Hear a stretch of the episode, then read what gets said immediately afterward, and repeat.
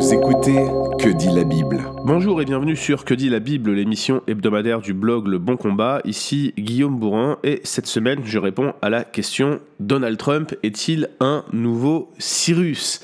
Alors c'est une question bien étrange que celle-ci, mais puisque le lien se retrouve dans de nombreux cercles chrétiens et plus récemment dans les journaux et dans la bouche de politiciens, il apparaît que la question euh, mérite d'être posée. Voici par exemple un extrait d'un article du Guardian, un journal britannique, euh, dans un article du 11 janvier 2020, donc relativement récent, et c'est un extrait, hein, j'en lis quelques extraits. L'alliance improbable, dit le journal, entre ceux qui suivent littéralement l'interprétation biblique du bien et du mal et un homme marié trois fois, qui a été accusé de manière crédible d'agression sexuelle et qui a payé une actrice pornographique, a donné naissance à un riche et étrange casting. L'effort soutenu de voix chrétiennes influentes pour justifier les méfaits personnels et la cruauté politique de Trump a conduit à la représentation fréquente de Trump comme un instrument imparfait pour faire la volonté de Dieu. En particulier, Trump a été comparé au roi Cyrus qui, selon la Bible, a libéré les Juifs de la captivité babylonienne, bien qu'il soit lui-même un dirigeant perse. L'un des premiers à faire le lien entre Trump et Cyrus est Lance Walno. Walno, qui est un consultant qui se présente comme médecin, prétend que le Seigneur lui a parlé pendant la période électorale. Selon Walno, Dieu a dit précisément Donald Trump est un boulet de canon pour l'esprit du politiquement correct. On peut euh, qu'approuver cela quand on regarde par exemple son fil Twitter. C'était une parenthèse. Je continue la lecture de l'article. Walno n'est pas seul sur ce point. Mike Evans, pas le président d'Évangile 21, un autre, Mike Evans, un leader évangélique qui a été invité à parler devant Trump lors d'un dîner de la Maison Blanche, est également d'accord avec l'analogie de Cyrus, de Cyrus, pardon. Il a expliqué l'idée au Christian Broadcasting Network en 2017. Cyrus a été utilisé comme un instrument de Dieu pour la délivrance dans la Bible. Et Dieu a utilisé ce récipient imparfait, cet être humain imparfait comme vous ou moi, ce récipient imparfait, et il l'utilise d'une manière incroyable, étonnante pour réaliser ses plans et ses dessins, a déclaré Evans lors d'un rassemblement de campagne en Floride la semaine dernière pour lancer une campagne de soutien évangélique. Trump a été présenté sur la scène par le pasteur de la Church de Miami, Guillermo Maldonado, dans le rôle de Cyrus. Écoutez ce qu'a dit Guillermo Maldonado, je vous lis ce qui est dans l'article. Père, nous te rendons hommage et nous te demandons qu'il puisse être le Cyrus pour apporter la réaffirmation, pour apporter le changement dans cette nation, et toutes les nations de la terre diront que l'Amérique est la plus grande nation. La base évangélique a également adopté le concept d'instrument imparfait et Walno vend maintenant des pièces de prière Trump-Cyrus. Le roi est en arrière-plan, un profil sombre de Trump est au premier plan, pour 45 dollars la pièce. Le concept est depuis devenu international. Le premier ministre israélien Benjamin Netanyahu ayant fait la comparaison en mars 2018. Alors vous l'avez compris, l'article est plutôt à charge contre Trump. Le Guardian fait partie des journaux qui ne supportent pas Trump. De toute façon, c'est très difficile de trouver des sources vraiment objectives sur Trump. Soit on a des défenseurs exaltés, soit on a des opposants euh, terribles. Je me demande si un juste milieu existe. Mais ce qui est frappant, c'est que cela devient une affaire internationale et, tout semble partir de révélations privées reçues par une personne pendant la campagne, un dénommé Lance Walno, qui a d'ailleurs depuis publié un livre qui s'intitule en français hein, Cyrus Trump, 11 prophéties sur Donald Trump prédites en 2015 soit un an avant son élection. Alors que penser de cette analogie entre Trump et Cyrus? Est-ce qu'elle tient la route? Ce que je vous propose, c'est qu'on regarde tout d'abord les prophéties sur Cyrus dans la Bible.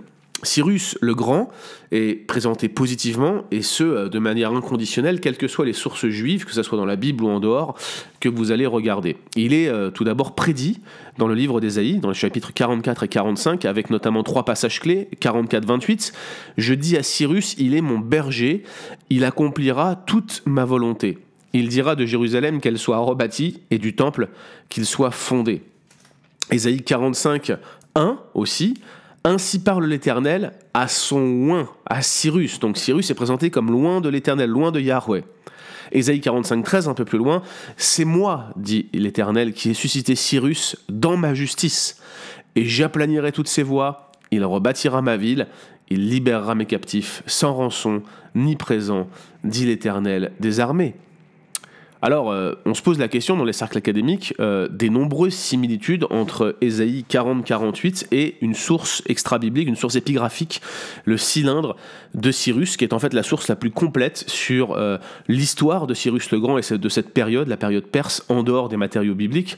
Alors évidemment, hein, je, pense ne pas vous, surprendre ici, je fais partie de ceux qui considèrent les prophéties sur Cyrus dans Ésaïe comme d'authentiques prophéties, et non comme ce qu'on appelle des vaticino ex eventum, c'est-à-dire une prophétie après les faits. Toutefois, je pense que le lien entre ces deux sources, le, cylindre et la prophétie euh, mériterait d'être creusé. Et puis, euh, il y a aussi euh, cette prophétie dans Jérémie 29, 1, 14, avec la fameuse prophétie au, verset 11, je connais les projets que j'ai faits sur vous, dit l'Éternel, projet de paix et non de malheur, pour vous donner un avenir et une espérance. Eh bien, toute cette section, versets 1 à 14, semble également prédire l'œuvre de Cyrus, et on en voit la réalisation dans les quatre premiers chapitres d'Esdras notamment.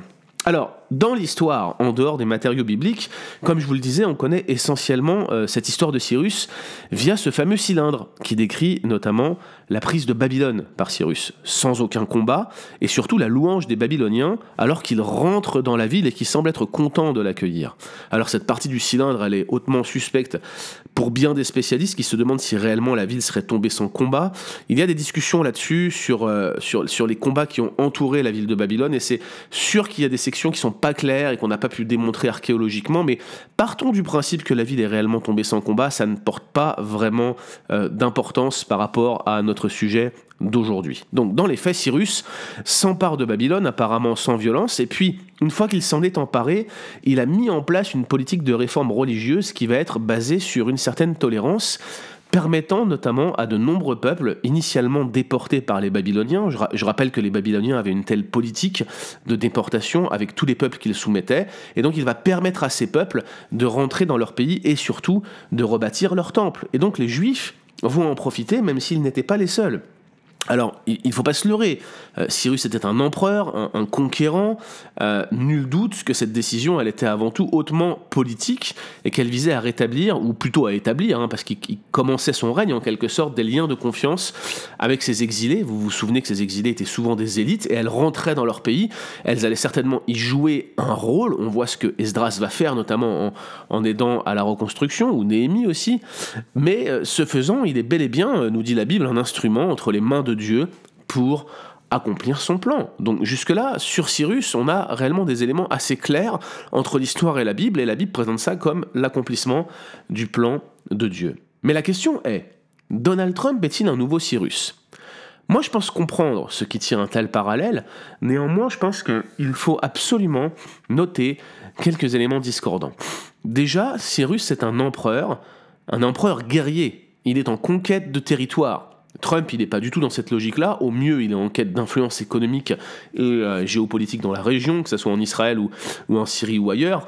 Les, Juifs ne sont pas ses sujets comme il l'était de Cyrus. Bon, certes, ce sont ses meilleurs alliés en tout cas parmi ses meilleurs alliés dans la région. Je rappelle qu'il est quand même également allié avec euh, l'Arabie saoudite ou d'autres royaumes dont euh, la religion est complètement différente euh, de celle euh, d'Israël, si tant est qu'on puisse parler de religion nationale en Israël, ça aussi c'est un gros sujet. Bref, les situations n'ont strictement rien à voir entre la situation de Trump aujourd'hui et de Cyrus dans le passé. Ensuite, deuxièmement, euh, en aucun cas, Trump ne libère les Juifs d'Israël comme Cyrus les a libérés de l'exil babylonien. À vrai dire, euh, la distinction ici va beaucoup plus loin, puisque Israël est plutôt en position de force dans la région, contrairement à l'époque où les Juifs avaient été déportés à Babylone.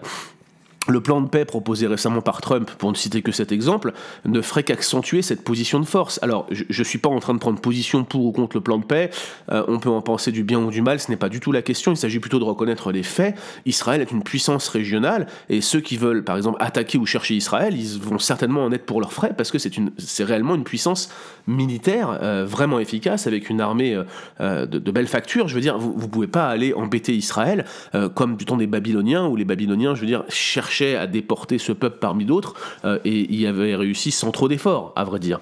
Et puis enfin, euh, cette identification entre Trump et Cyrus, euh, ça va reposer sur un certain nombre de postulats qui, à mon avis, sont loin d'être établis. Premier postulat, l'État d'Israël actuel correspond à l'Israël biblique et c'est encore le plan de Dieu pour le salut des peuples de cette terre.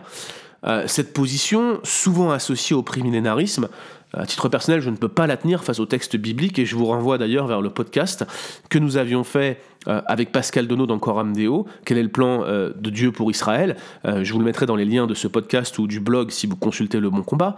Deuxième postulat, l'État d'Israël actuel et sous la pression du monde entier. Euh, là encore, c'est un raisonnement prémillénariste qui suggère qu'à la fin des temps, tous les peuples feront la guerre à Israël. Donc, selon cette interprétation très, très noire, très négative, c'est en train de se mettre en place et tout le monde va se focaliser, va attaquer Israël, même si on a un soutien de Trump, a priori. Là encore, à mon sens, ce n'est pas aussi simple, c'est loin d'être établi, et je suis pas du tout sûr euh, qu'on puisse faire un tel lien. Et puis, euh, troisième euh, postulat, qui à mon avis est beaucoup plus problématique, c'est que les prophéties modernes de Walno et des autres, là, et même de certains cercles charismatiques dans l'ensemble, sont à prendre au sérieux, quand bien même elles émaneraient de cercles douteux. Il faut d'ailleurs reconnaître que de nombreux pasteurs ou personnages associés à ces prophéties ne sont vraiment pas recommandables. Paula White, par exemple, ou, Guillermo Maldonado sont tous, euh, tous les deux, pardon, des évangélistes de prospérité. Euh, franchement, Lance Walno, je ne le connais pas et j'ai pas eu le temps de me documenter sur lui, puis j'ai pas que ça à faire, mais il a pas l'air tant que ça d'être un personnage si désintéressé. Personnellement, j'ai beaucoup de mal à prendre au sérieux les prédictions de telles personnes. Ça ne veut pas dire qu'elles sont forcément fausses, ça ne veut pas dire qu'elles ne peuvent pas se tromper ou qu'elles n'ont pas établi un pattern qui aurait pu se réaliser sans que ça soit une prophétie, mais ce que je veux dire par là, c'est qu'on devrait au moins regarder le type de personnes qui font ces prophéties-là, et j'ai l'impression qu'on ne le fait pas. Alors une fois qu'on a dit toutes ces choses-là, est-ce que Donald Trump est un nouveau Cyrus? Apparemment, le trait est forcé, le lien cherche surtout à donner une aura au personnage, une aura politique. Personnellement, j'ai pas vraiment le sentiment qu'on puisse faire un tel lien d'équivalence. Mais faut-il penser du mal de Trump, à vrai dire?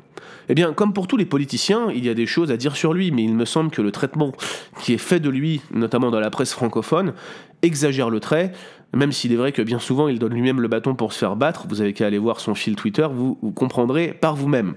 On peut euh, discuter du populisme de Trump, d'ailleurs c'est un débat continuel chez les évangéliques depuis quelques années. Personnellement, je ne prends pas parti publiquement sur les questions de politique, donc vous ne saurez pas ce que je pense, mais laissez-moi vous dire juste une chose. Euh, il n'est pas nécessaire d'être populiste pour être conservateur théologiquement et vice versa. Il faut arrêter de faire ce lien d'équivalence. Euh, c'est pas parce que vous allez avoir un, représentant euh, chrétien conservateur qui va aller vous dire euh, que Trump n'est pas son président préféré et qu'il préférerait voter pour quelqu'un d'autre que forcément, théologiquement, il est douteux. C'est le cas aujourd'hui dans la Convention des baptistes du Sud où vous avez toute une branche des pasteurs qui s'élève contre Trump et vous en avez une autre qui l'encense. je ne crois pas que la branche qui s'élève contre Trump aujourd'hui soit euh, doctrinalement douteuse. Je ne crois pas d'ailleurs que l'autre bord soit absolument doctrinalement conservateur toujours. Ils le sont pour la plupart. Je, vais, en, dire quelques mots dans quelques instants. J'aime bien Robert Jeffress par exemple, mais euh, moi je vois euh, certaines églises de, la Convention, hein. je parle des baptistes ici, vous voyez, qui franchement, théologiquement, laissent à désirer et pourtant sont inconditionnels pour Trump, comme si c'était la chose la plus importante de leur vie d'église ça me choque un petit peu. Donc j'aimerais juste faire très attention de ne pas lier le populisme ou le conservatisme politique, au moins, euh, au conservatisme théologique. Ce n'est pas toujours directement lié. À titre personnel, je dois dire que j'apprécie euh, le programme éthique de Trump et je pense que la majorité des chrétiens sont satisfaits de certaines décisions, euh, de, de certains engagements de sa part, sur des questions comme l'avortement ou sur le mariage, etc. Vous voyez, c'est quand même intéressant de voir cela. J'aimerais qu'il en fasse plus. Bien sûr, je ne suis pas satisfait, clairement, ça ne suffit pas, mais on peut quand même apprécier cela et on peut apprécier qu'il s'entoure d'autant de chrétiens pour prendre ses décisions. J'ai un a priori positif par exemple euh, sur Jack Graham, euh, Prestonwood Baptist Church, ou sur Robert Jeffress, qui est First Baptist Dallas, même si je ne suis pas vraiment de leur côté sur bien des sujets. J'apprécie par exemple Jeffress, je trouve que c'est un bon expositeur de l'écriture, même si je ne suis pas toujours d'accord avec lui. Par contre, il y a des signaux qui démontrent que Trump euh, ne fait pas la distinction entre évangile et hérésie, comme le démontre euh, la nomination de Paula White par exemple, mais aussi d'autres pseudo-pasteurs dans son concile religieux qui l'entoure. Je ne vais pas plus loin, mais euh, vous comprenez ce que je veux dire par là. Alors il y a quand même de bonnes choses, et je comprends que des chrétiens le soutiennent. Reste à savoir si ces euh, décisions actuelles sont réellement le fruit d'une conviction éthique de sa part ou euh, d'une volonté de flatter son électorat. Et ça, chers amis, seul Dieu le sait. Retrouvez d'autres épisodes sur www.leboncombat.fr.